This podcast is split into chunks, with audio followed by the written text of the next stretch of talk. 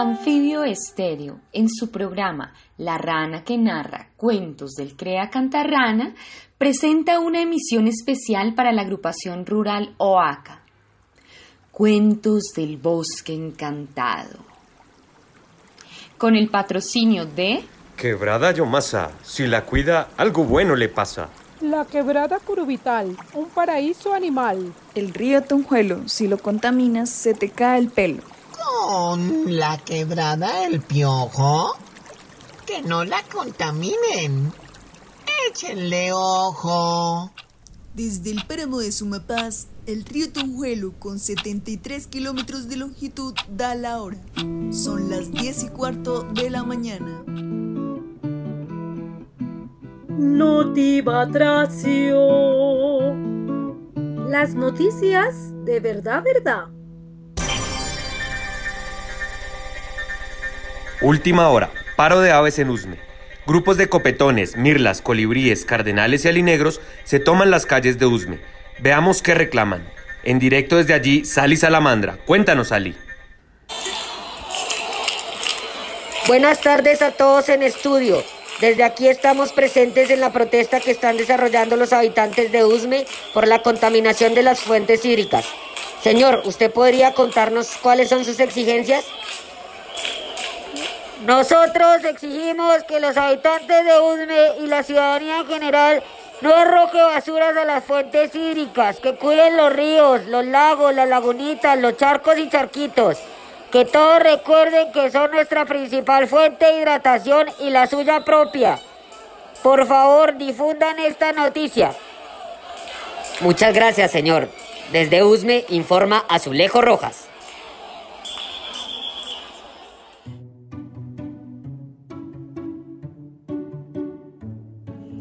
Hoy, en Narra que Narra, Cuentos del Crea Cantarrana, escucharemos una historia inspirada en el relato que nos compartió nuestro amigo Roger Santiago Arevalo Moreno.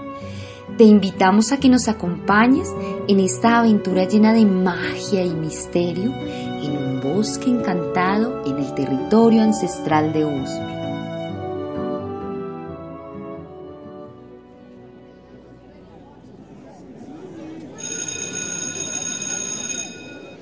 Bueno chicos, nos vemos el próximo lunes. Descansen, no olviden leer el texto que les acabo de compartir para que la próxima semana discutamos un poco sobre la importancia de la naturaleza en la construcción de ciudadanía. Chao. Chao, profe. Gracias, profe. Nos vemos el lunes, maestra. Que descanse, profe. Oiga, Joaquín, venga, le digo, es que mi mamá dijo que llegáramos temprano, que va a hacer agua penelita con queso y que lo invitara. ¿Quiere ir? Mmm, qué rico. Entonces vamos.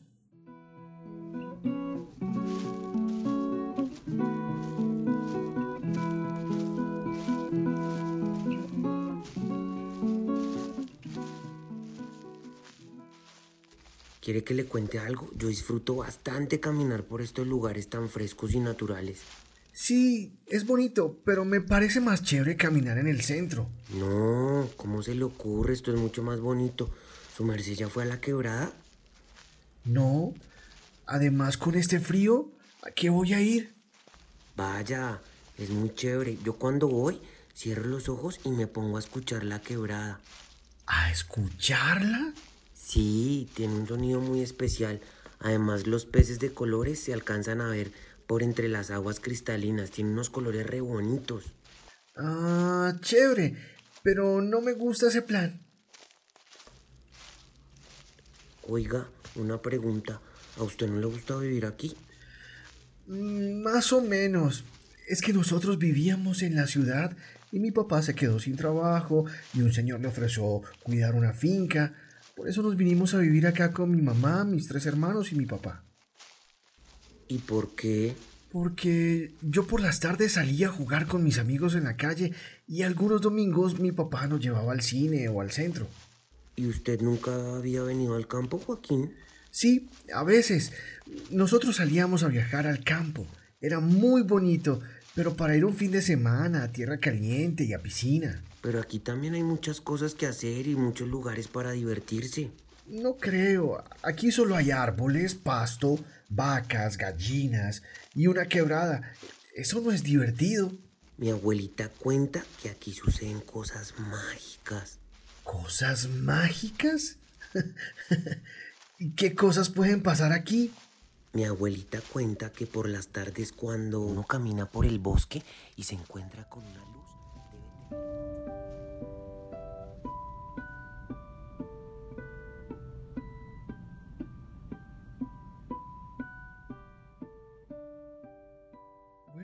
listo. Voy a hablar con mi mamá a ver si ella me da permiso.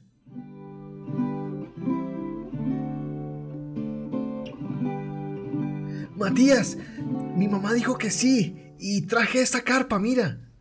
Qué bien que le hayan dado permiso. Yo conozco un lugar muy bonito que queda cerca de la quebrada y ahí podemos acampar. Hágale.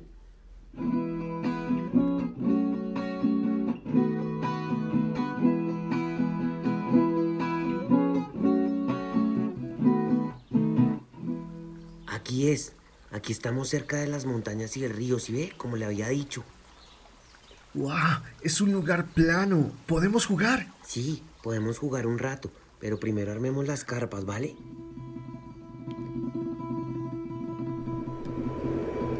Ay, no, hermano.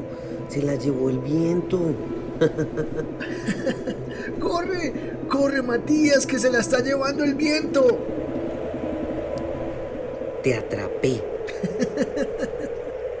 Juaco, Juaco, cójala duro. Vamos a asegurarla, Joaquín. Asegurada. Venga, pero primero metamos toda la carpa. Uy, está lloviendo muy fuerte. Y se está inundando la carpa.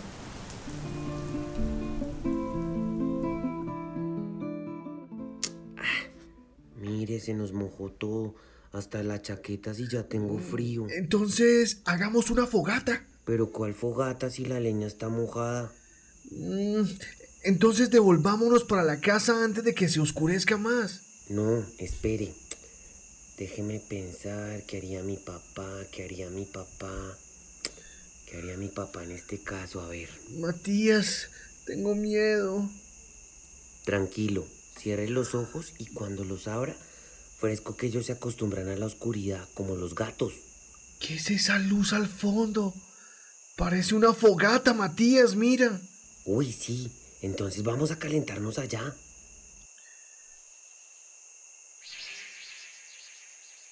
Oiga, parece que se está moviendo la fogata. Yo camino y siempre la veo igual de lejos. Sí, sí, sí. A mí me parece igual. Corramos a ver si la podemos alcanzar. Ay, no, ya no puedo correr más. Nos hemos alejado de la carpa. ¿Qué será ese fuego? Oiga, ¿sabe qué? Me acordé que mi abuelita siempre me ha dicho... Mi hijo tiene que tener cuidado con las candelillas que prenden y apagan. Son chiquiticas y son mala señal si entran en la casa. Aquellas que no apagan están relacionadas con los seres del agua. Quienes las han visto dice que parecen como animales grandes y brillantes, como feroces, con patas largas tienen dos a cuatro pelos largos. A veces, cuando llueve, vienen las candelillas que no se apagan. Al comenzar la noche, a las siete o a las ocho, una persona va por el camino y se encuentra la candelilla roja bien grande. La cabeza se le pone pesada y su cuerpo como que se calienta y se enfría. Entonces... Oiga, Matías, mejor devolvámonos. Esto no parece ser bueno. No, tranquilo, no tenga miedo. Por el contrario, aprovechemos. Mi abuelita me dice que... Cuando las vean, no se asuste. Esos son espíritus que están ahí para enseñarnos algo bueno o para que mejoremos lo malo. Tenga presente que el agua es una reunión de seres vivos que debemos respetar.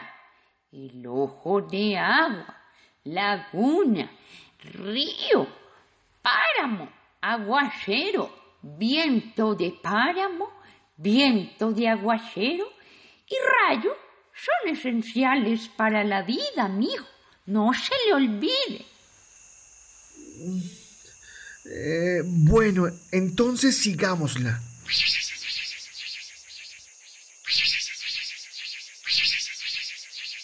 Joaquín, ¿usted está viendo eso? ¿Qué es eso? ¡Ay, no! No, no, no, no, no, no se acerque, no se acerque.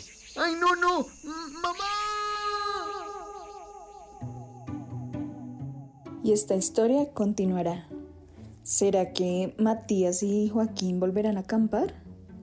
No se pierdan el próximo capítulo de Cuentos del Bosque Encantado. La magia está escondida.